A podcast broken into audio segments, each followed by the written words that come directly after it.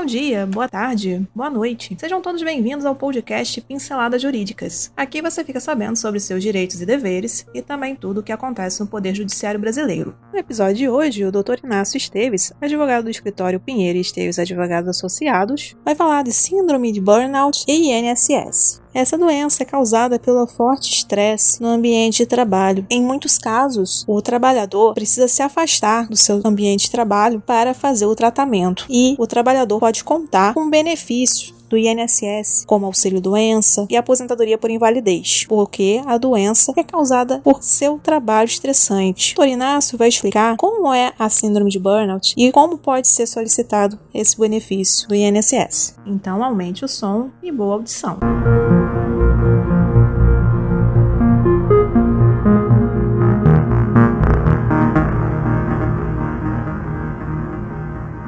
Muitos a conhecem como estafa, estresse e estresse ocupacional. É vista como um problema social com maior destaque diante das mudanças tecnológicas que envolvem o trabalho, que obriga a necessidade de ficar sempre conectado ou até pela exigência de ficar mais tempo trabalhando. Esta síndrome, também conhecida como Síndrome de Esgotamento Profissional, surgiu em 1974 e nomeou o esgotamento típico das profissões de cuidado. É geralmente definido como síndrome psicológica decorrente do estresse crônico laboral, composta por três dimensões: exaustão emocional, despersonalização barra cinismo e baixa realização profissional. Esta síndrome é um desgaste que prejudica os aspectos físicos e emocionais da pessoa, levando a um esgotamento profissional cujo CID-10, classificação estática e internacional de doenças e problemas relacionados à saúde, mais precisamente no grupo 5. As pessoas que têm esta síndrome, no geral, possuem vida profissional e pessoal muito atribuladas, em especial as que levam jornadas duplas.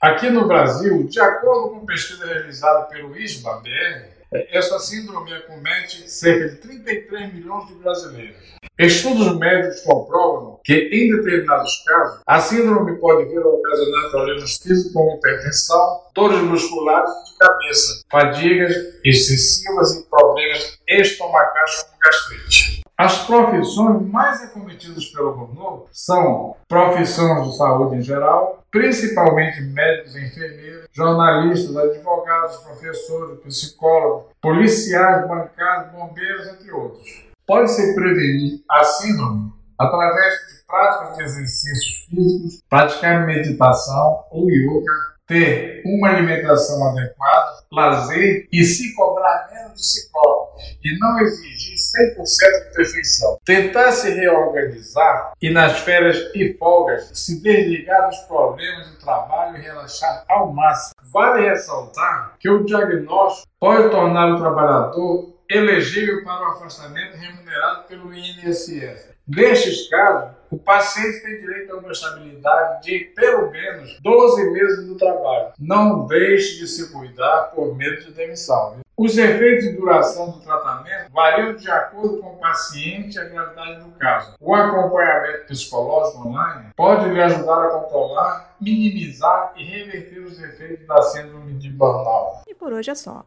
Agradecemos sua atenção e esperamos ter lhe ajudado com este conteúdo. Toda semana são lançados dois novos episódios. Este podcast tem o apoio técnico-jurídico da Pinheiro Esteves Advogados Associados e o apoio tecnológico digital da Clã de Soluções Digitais. Para conhecer mais, os links estão na descrição. Até o próximo episódio.